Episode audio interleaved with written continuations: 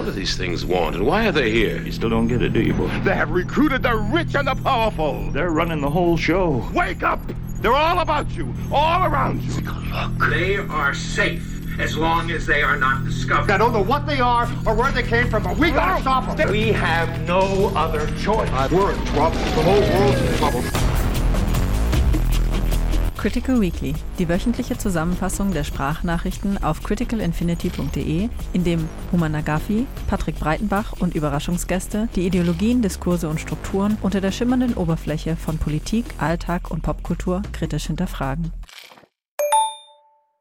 Hallo zusammen. Ihr wollt euch anhören, was letzte Woche alles so besprochen wurde, aber könnt euch gar nicht mehr erinnern, wo ihr aufgehört habt? Ich bin Mary Jane und ich eile euch zur Hilfe. Es gab in der Vorwoche nur drei Beiträge. Die allerdings hatten es in sich. Es ging los mit Überraschungsgast Maurice, der die Modern Monetary Theory erklärte und vor allem betonte, dass es der politische Wille und die realen Ressourcen seien, die ausmachten, was wir tun können oder eben nicht. Die MMT breche mit dem neoliberalen und konservativen und dem linken, kurz dem traditionellen Verständnis von Staat und Geld. Dann öffnete sich ein neues Thema. Mediale Kommunikation. Diese sei zurzeit vor allem emotional observierte Patrick. Eine Beziehung mit dem Gegenüber grundsätzlich ablehnen, fällt es uns schwer, überhaupt auf einer Sachebene miteinander zu sprechen. In zwei offenen Briefen zum Ukraine-Krieg geht es darum nach hinten los, wenn prominente Unterzeichnende sehr stark polarisieren, sodass wir den Inhalt ablehnen, bevor wir ihn konsumieren. Sollten wir vielleicht die Prominenten ganz ausschließen aus dem Diskurs? In einer anderen Welt der öffentlichen Kommunikation, auf Twitter, scheint es, als würden wir uns immer weniger selbst zusammenreißen, sondern unseren Trieben innerhalb der 140 Zeichen einfach freien Lauf lassen. Dabei haben wir uns doch,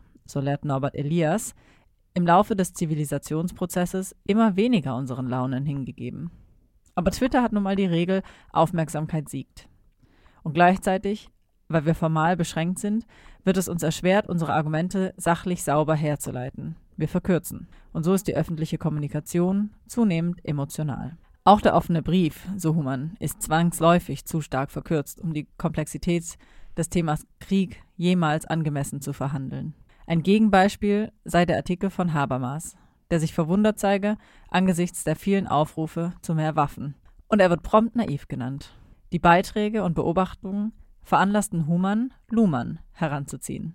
Die Theorie der Massenmedien. Er erkennt, Medien müssen selektieren.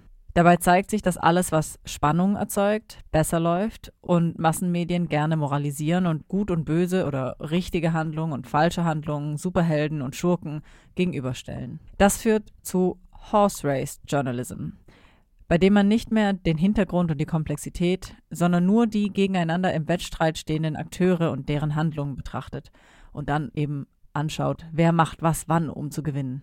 Und das gilt insbesondere im Krieg. Wer wird gewinnen, wer wird verlieren.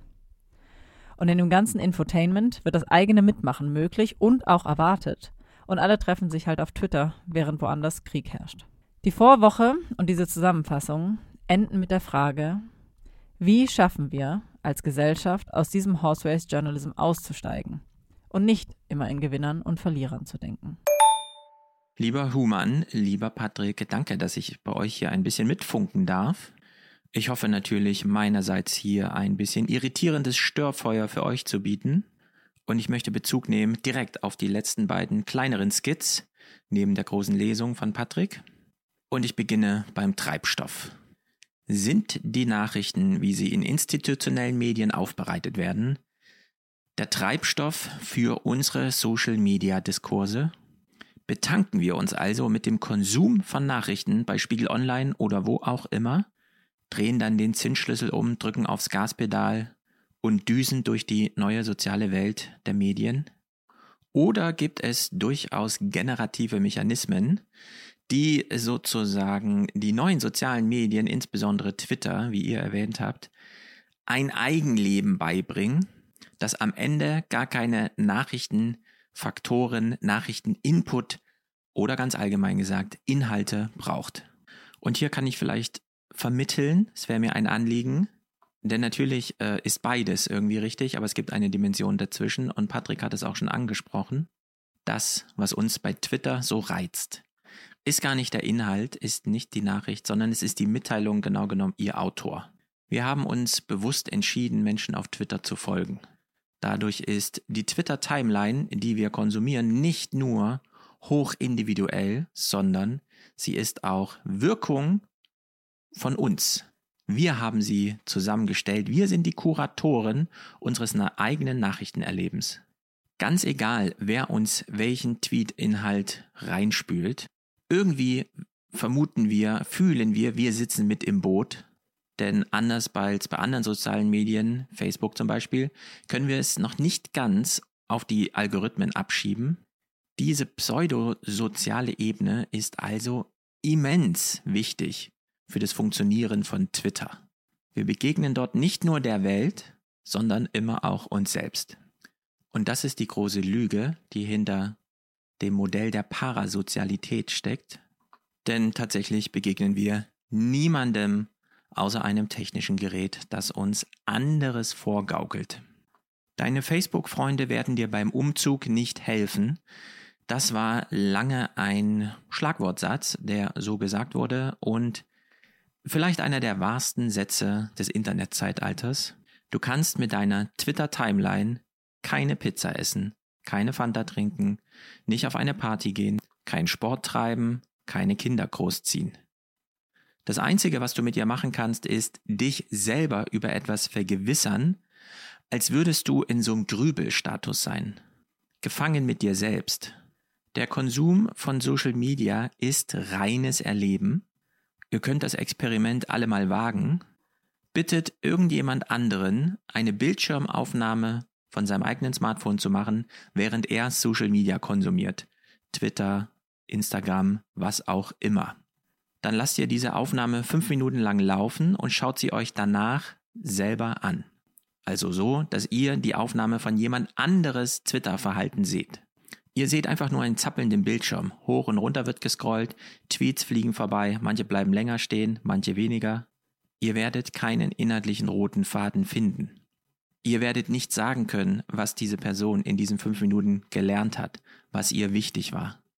Und so geht es auch euch selbst bei eurem eigenen Social-Media-Verhalten. Die Idee, man hätte währenddessen eine soziale Beziehung zu irgendwem geschaffen, ist genauso wahnwitzig, wie es irrsinnig ist zu glauben, nur weil man den eigenen Daumen benutzt hat, um zu steuern, geht das, was auf dem Bildschirm abläuft, tatsächlich auf eine eigene Entscheidung zurück. Die Nutzung von Social Media ist keine Begegnung mit Menschen. Sie kann allerhöchstens dazu führen, man kann sie zur Organisation nutzen. Sie ist und bleibt stattdessen eine bloße Benutzung eines technischen Geräts. Und warum brennt dieser Nonsens-Treibstoff trotzdem so heiß? Warum treibt er uns und die Welt so an? Neben der vorgegaukelten eben Parasozialität, die in den sozialen Medien so gefährlich, würde ich sagen, drin steckt, gibt es einen zweiten Begriff, den man hier nutzen muss und der dann auch den Brückenschlag zwischen beiden Medienformen, institutioneller Journalismus, internetgestützte soziale Medien, gelingen lässt und das ist der Begriff Pseudomoral. Niklas Luhmann hat viel geschrieben, auch zur Moral der Gesellschaft. Die einzig große naja, Funktionssystem kann man nicht sagen, nicht Monographie, denn es ist nur ein Aufsatzband, aber hochinteressant. Die Moral, die Human äh, vorhin nutzte, um uns nochmal aufzuzeigen, dass wir, wenn wir Nachrichten konsumieren, dann uns doch relativ zügig entscheiden oder an Entscheidung dranhängen, wer hier der böse Aggressor und der gute Landesverteidiger ist, kann auf dieser Ebene eigentlich auch nur so para heuristisch verwendet werden. Für Niklas Luhmann ist ja die Moral die Summe oder das Zusammenspiel der Bedingungen, unter denen wir uns achten oder missachten in tatsächlichen Begegnungen. Reputation, Prominenz, Verehrung, das lässt sich alles über Medien vermitteln. Die Achtung spielt eine Rolle, wenn sich Menschen tatsächlich Auge in Auge im Gespräch oder wo auch immer begegnen. Wir haben es also ursprünglich mit einem Konzept zu tun, das wirklich Interaktion benötigt und nicht mediale Vermittlung. Wenn wir diese Achtungsprinzipien auch für die Begegnung mit Menschen verwenden, denen wir eigentlich gar nicht begegnen, sondern die wir nur im Fernsehen sehen, liegt da eine Transferleistung dazwischen. Wir haben also aus echten Begegnungen Achtungsprinzipien erlernt und wiederholen die oder wenden die an, wenn wir dann die Bösen und die Guten im Fernsehen sehen. So funktioniert ja der ganze geskriptete äh, Film zum Beispiel. Die ganze Netflix-Produktion, alles da, wo ein Drehbuch dahinter steckt, die knüpfen ja genau da an. Und hier zeigt sich, warum die sozialen Medien und die institutionellen Medien, die Nachrichten, äh, so gut zueinander passen, warum die füreinander so gut Treibstoff sein können, weil wir es in beiden Medien mit Parasozialität zu tun haben. Statistisch grob gerundet hat noch niemand von uns Putin oder Zelensky jemals tatsächlich gesehen, ist ihnen begegnet. Wir können nur Vermutungen über Begegnungen anstellen oder Beobachter medienvermittelter Be äh, Begegnungen sein, beispielsweise, wenn die ganzen Politiker des Westens vorstellig werden in Kiew und wir sie im Verhalten zueinander sehen. Wir haben es also wieder mit einem parasozialen Ereignis zu tun, aus dem nur Pseudomoral erwächst. Das klingt sehr negativ, ist aber gar nicht so gemeint, sondern das ist normal. Und hier darf nun aber eine große Beobachtung aus der Realität der Massenmedien nicht zu kurz kommen, Vielleicht kennt ihr den Titel seiner Abschlussvorlesung damals. Was ist der Fall und was steckt dahinter? Ich kann jetzt die Pointe verraten. Nichts steckt dahinter.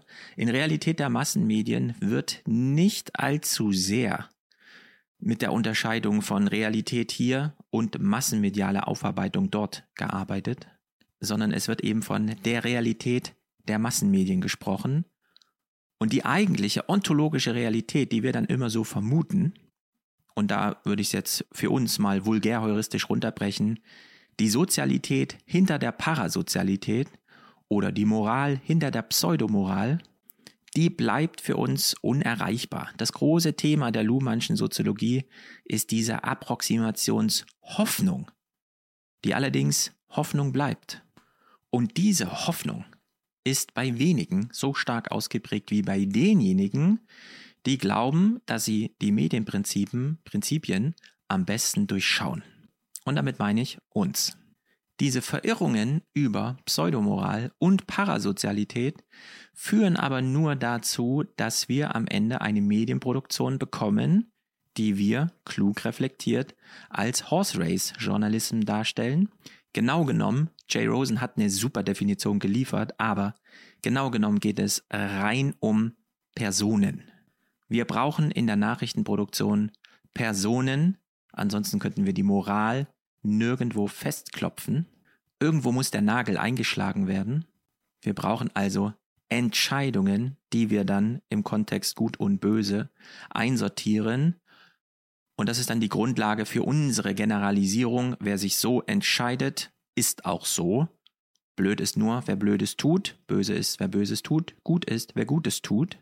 Wenn wir uns sowohl die journalistischen Arbeiten als auch die Social Media, sagen wir mal, Reproduktionen dieser Arbeiten anschauen, als auch dann Reflexionen, wie sie im Podcast stattfinden, erkennen wir doch, das findet alles auf der gleichen Ebene statt.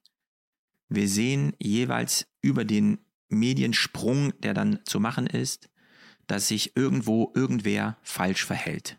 Olaf Scholz liefert die falschen Waffen, Putin führt den falschen Krieg, Zelensky führt die richtige Armee und macht auch die besseren Videos.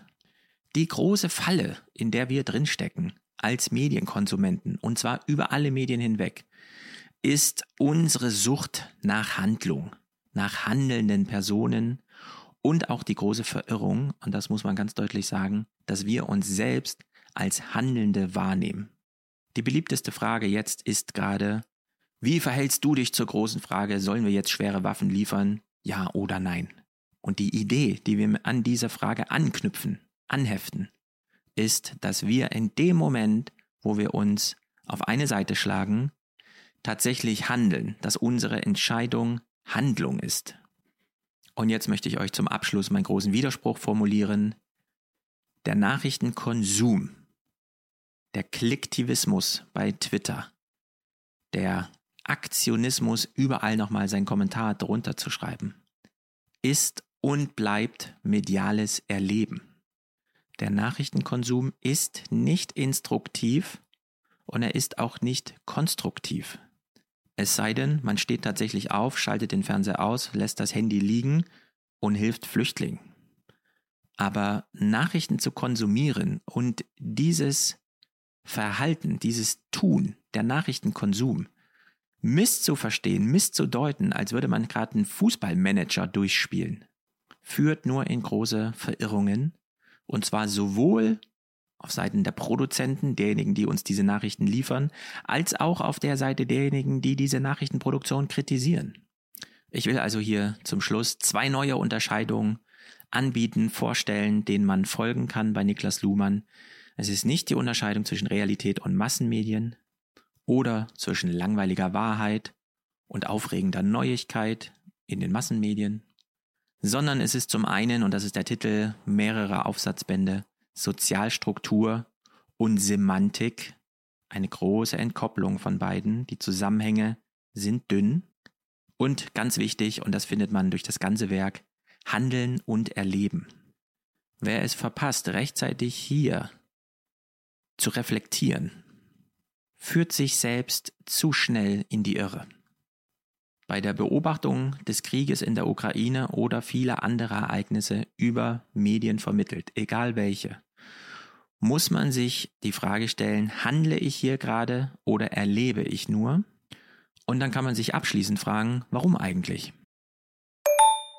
Hey Stefan, erstmal danke für deinen Skit und du warst ziemlich erfolgreich mit deinem Ziel, Irritation zu erzeugen, zumindest bei mir. Insbesondere deine Ausführungen und Fragen zum Schluss zur Differenzierung von Erleben und Handeln haben mich zum Nachdenken gebracht. So sehr, dass ich in den dritten Band der soziologischen Aufklärung von Luhmann die Differenz zwischen Erleben und Handeln nochmal nachgeschaut habe. Denn ich habe mich gefragt, was konstituiert diese Differenz? Denn irgendwie sind sie doch beide ähnlich. Beide haben Elemente von Intention drin. Luhmanns Antwort ist, dass die Differenz durch den Prozess der Zurechnung von Selektionsleistung erzeugt wird. Das heißt, um Erleben und Handeln unterscheiden zu können, muss man verstehen, wem eine Selektion zugerechnet werden kann. Laut Luhmann wird intentionales Verhalten als Erleben registriert, wenn und soweit seine Selektivität nicht dem sich verhaltenen System, sondern dessen Umwelt zugerechnet wird. Es wird als Handeln angesehen, wenn und soweit man die Selektivität des Aktes dem sich verhaltenen System selbst zurechnet. Und Stefan, du hast es ja sehr anschaulich am Beispiel von Twitter dargestellt, dass es ein Gefühl von eigener Zurechenbarkeit, von Selektionsleistung gibt. Aber, und das hast du auch sehr deutlich gemacht, gibt es wohl einen Zwischenraum zwischen Erleben und Handeln, und zwar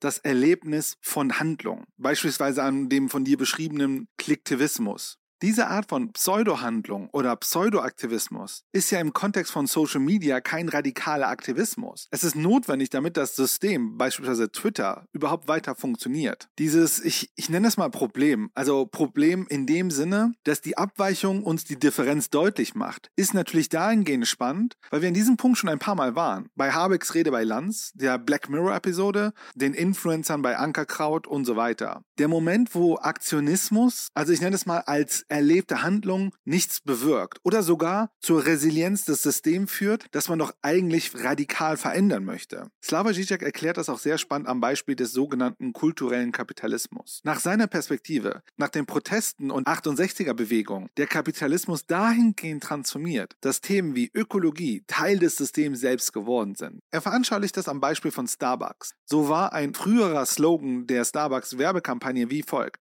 Es ist nicht nur das, was du kaufst, es ist auch das, wo du dich einkaufst. Wenn du bei Starbucks einkaufst, egal ob du es realisierst oder nicht, kaufst du dich auch ein in eine Sache, die größer ist als eine Tasse Kaffee. Du kaufst dich auch ein in eine Kaffee-Ethik. Über unser Fairtrade-Programm kaufen wir auch mehr Fairtrade-Kaffee als jedes andere Unternehmen auf der Welt und stellen dabei sicher, dass die Bauern einen fairen Preis für ihre Kaffeebohnen bekommen. Und gleichzeitig investieren wir in gute Kaffeeanbaupraktiken. Das gibt uns allen ein gutes Kaffeekarma. Und einen Teil unserer Gewinne investieren wir auch in angenehme Ausstattung und Wi-Fi in unseren Lokalen, damit wir damit auch lokale Communities ermöglichen. Was zeigt uns dieses Beispiel? Wir kaufen nicht nur durch unseren Konsum einen Kaffee, sondern auch gleichzeitig die Erlösung, nicht nur ein Konsument zu sein und mit einem kleinen Aufpreis etwas für die Umwelt, soziale Gerechtigkeit und lokale Communities zu tun. Ein anderes Beispiel, was Zizek aufführt, ist eine Kampagne von Tom Shoes mit dem Konzept One for One. Für jedes Paar Schuhe, das du kaufst, wird einem Menschen in der dritten Welt ein Paar Schuhe gespendet. Damit bin ich als Konsument gleichzeitig Aktivist. So ähnlich wie bei deinem Beispiel in Twitter erleben wir aktivistische Handlungen, ohne wirklich aktivistisch gehandelt zu haben. Und du hast ja auch selber die Frage gestellt. Warum eigentlich? Um das vielleicht ein bisschen besser zu verstehen, möchte ich nochmal den Ideologiebegriff einbringen. Diesmal aber nicht den von Zizek, sondern den von Luhmann. Denn Luhmann hat in dem ersten Band von Soziologische Aufklärung einen Aufsatz über Wahrheit und Ideologie geschrieben. Seine Definition ist gar nicht so unterschiedlich wie die, die wir früher von Zizek genommen haben. Ideologie als das, was unser Verlangen strukturiert. Oder als Fantasiekonstruktion, die unbewusst unsere Realitätskonstruktion vermittelt. Bei Luhmann ist ein Denken ideologisch, wenn es in seiner Funktion das Handeln zu orientieren und zu rechtfertigen ersetzbar ist. Und diese Austauschbarkeit kann über die funktionale Analyse der Handlung bestimmt werden. Das heißt über die Analyse der Beziehung zwischen den Problemen und den möglichen Lösungen. Ideologien operieren durch die Aufstellung allgemeiner Wertsysteme, die ihre bezweckende Folgen in einer Art Vorzugsordnung stellen. Also das, was wir anstreben oder vermeiden sollten. Aber sie können die anderen Möglichkeiten, die ja außerhalb des Wertsystems möglich sind, nicht ausschließen. Dementsprechend regelt Ideologie zunächst, welche Folgen des Handelns überhaupt in unsere Betrachtung gerückt werden sollen und prägt so dem Kausalfeld, also die Menge aller möglichen Handlungen, eine Relevanzstruktur auf. Dadurch werden die Möglichkeiten des Wirkens eingeengt, übersehbar und entscheidbar. Solche wertmäßigen Festlegungen zu bevorzugender und zu vermeidender Folgen bedeutet gleichzeitig eine Neutralisierung aller übrigen Folgen. Dementsprechend ist Ideologie ein austauschbares Rechtfertigungssystem. Daher können wir auch Ideologien kritisieren, denn die Möglichkeit der Rechtfertigung entscheidet darüber, welche und wie viele Mittel zulässig sind. Laut Luhmann ist Kennzeichen für Ideologie die durchdachte Rechtfertigung, die Überlegenheit der Rechtfertigungsstruktur und das künstliche Abschneiden anderer Möglichkeiten. Eine Ideologie erhält sich dadurch, dass sie sich um eine umfassende Gesamtkonstruktion des Handelns in ihrem Bereich bemüht und Formeln für alle Gelegenheiten bereithält. Das ist nur möglich auf die Kosten der inneren Einheit des Systems. Und diese Formel für unsere Zeit kann man vielleicht als das bezeichnen, was Nietzsche als die Gleichsetzung des Nichtgleichen bezeichnet hat. Oder konkret mit Blick auf Adorno und Zizek die Überführung unseres Denkens in eine Logik, das alles in Werteinheiten denkt, die wiederum in Geld ausgedrückt wird. Denn am Ende messen wir unseren Handlungen einen Wert bei. Und natürlich überlegen wir uns, wie viel uns diese Handlungen überhaupt kosten. Diese Logik limitiert natürlich unseren Möglichkeitshorizont. Wie du in deinem Beispiel gesagt hast, Stefan, ich kann auf Twitter viel Wirbel um Waffenlieferung machen und Petitionen unterschreiben und so weiter. Aber jetzt losziehen und Flüchtlingshilfe leisten, das kostet mich ja Zeit. Und vielleicht muss ich mir da Urlaub nehmen. Also verzichte ich vielleicht sogar auf Geld und muss vielleicht Benzin kaufen, muss vielleicht ein Ticket holen und so weiter und so weiter.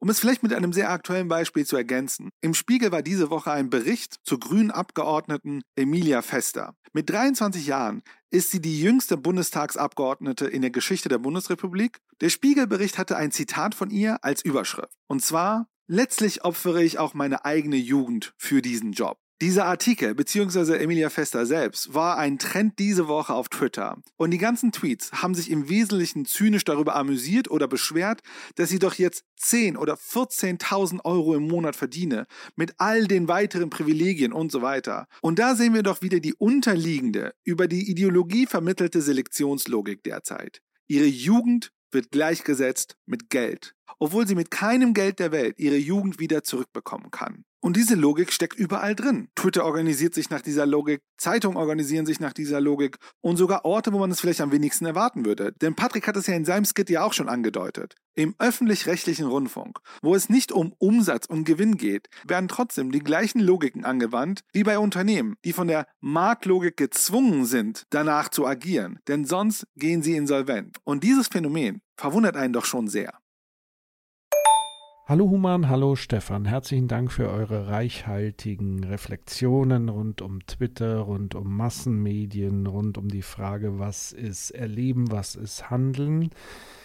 Es hat mich wirklich lange beschäftigt, immer mal wieder. Und äh, ich denke gerade sehr viel über all diese Dinge nach. Und ich habe jetzt gar nicht so eine durchformulierte, wohlüberlegte Sprachnachricht parat. Ich möchte aber irgendwie euch teilhaben lassen an so Zwischengedanken, womit ich mich gerade befasse und beschäftige.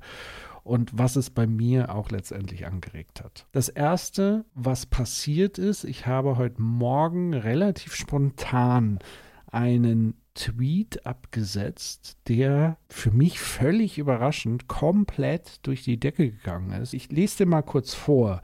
Ähm, also ich habe getwittert, ich glaube, die größte Angst der Gegner von Grundeinkommen ist, dass die Leute plötzlich Luft zum Nachdenken und Nachfragen haben und die gegebenen Machtstrukturen wie noch nie zuvor kritisch hinterfragen könnten. Die Gegner haben keine Angst vor Faulheit, sondern vor Engagement. Und der Tweet wird immer noch äh, geretweetet, geliked etc. Also es rattert in einer Tour. Und das Interessante ist, mir ging es jetzt nicht darum, das bedingungslose Grundeinkommen als Konzept an sich, also als Inhalt zur Sprache zu bringen, sondern ich eigentlich nur so als Gedankenexperiment. Also sich zu fragen, gibt es ideologische Gründe, warum man gegen das Grundeinkommen sein kann. Und ich möchte es aber eher aus dieser Warte heraus mal überlegen, was würde eigentlich passieren, wenn es sowas gäbe, jetzt mal unabhängig von der Höhe und so weiter. Angenommen, es gibt ein Konzept, was eine Grundversorgung sichert den Menschen, wo man wirklich sagen kann, ich kehre die bestehende Machtasymmetrie, die es ja gibt in der Arbeitswelt, stelle ich auf den Kopf und zwar komplett. Weil was ja dann passieren würde, wäre, dass zum Beispiel Unternehmen sich bei Arbeitnehmerinnen und Arbeitnehmern bewerben müssten.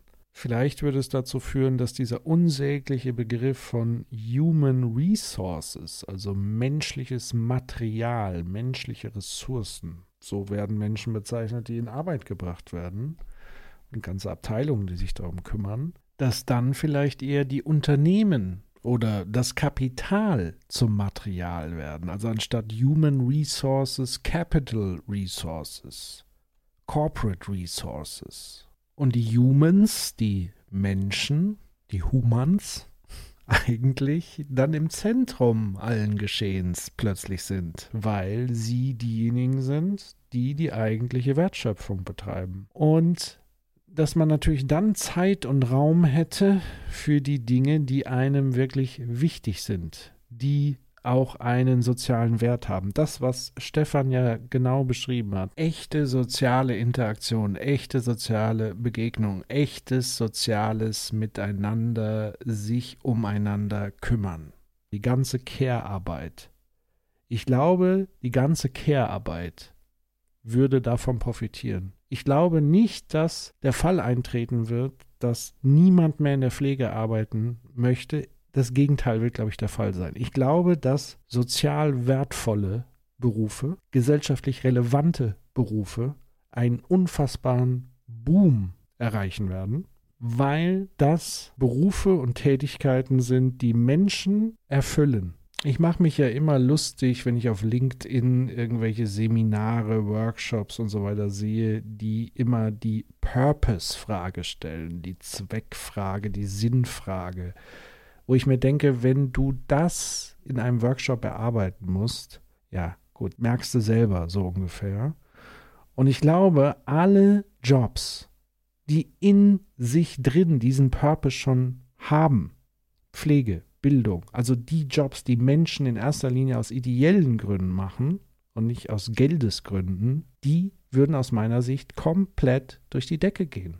Und im Umkehrschluss würde es bedeuten, alle Jobs, die keinen Purpose vorzuweisen haben oder die man mühselig in irgendwelchen Workshops mit schweineteuren Beraterinnen und Beratern erarbeiten müsste, dass die noch mehr ein Problem bekommen werden. Das sind vielleicht auch die sogenannten Bullshit-Jobs. Und auf der anderen Seite würden die richtig miesen Dirty-Jobs auch zwingend ein Umdenken erfordern. Also entweder müsste dadurch gewisse Serviceleistungen entsprechend teurer werden.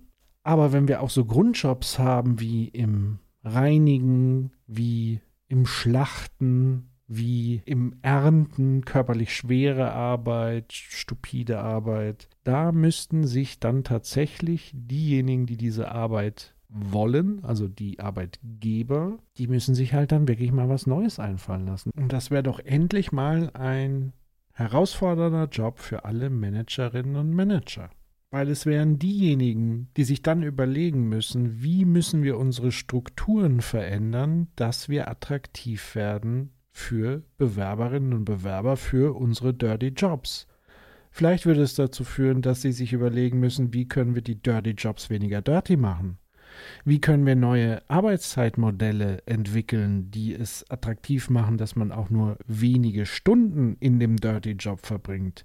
Wie kann man den Arbeitsort so gestalten, dass man nicht mehr ungerne arbeitet? Oder schlichtweg, wie können wir so viel bezahlen, dass Menschen bereit sind, on top zu ihrem Grundeinkommen trotzdem stundenweise dort etwas dazu verdienen wollen. Vielleicht gibt es ganz neue Arten von Incentivierungssystemen, neue Arten von Wertschätzung und Belohnung, auf die wir noch gar nicht gekommen sind. Das wäre doch mal eine Entfesselung von echter New Work Innovation, ein Ausdruck von echtem Fortschritt in der Arbeitswelt. Nicht Menschen müssen sich an ihre dreckigen, schäbigen Bedingungen anpassen, sondern die Bedingungen müssen sich an die Bedürfnisse der Menschen anpassen. Das wäre die Umkehrung. Das ist das, was ich meine mit der Umkehrung dieser Machtasymmetrie, die mich wirklich fasziniert, was dann passieren würde. Das wäre für mich so ein Ding, wo man sagen würde, das könnte etwas sein, was wirklich radikal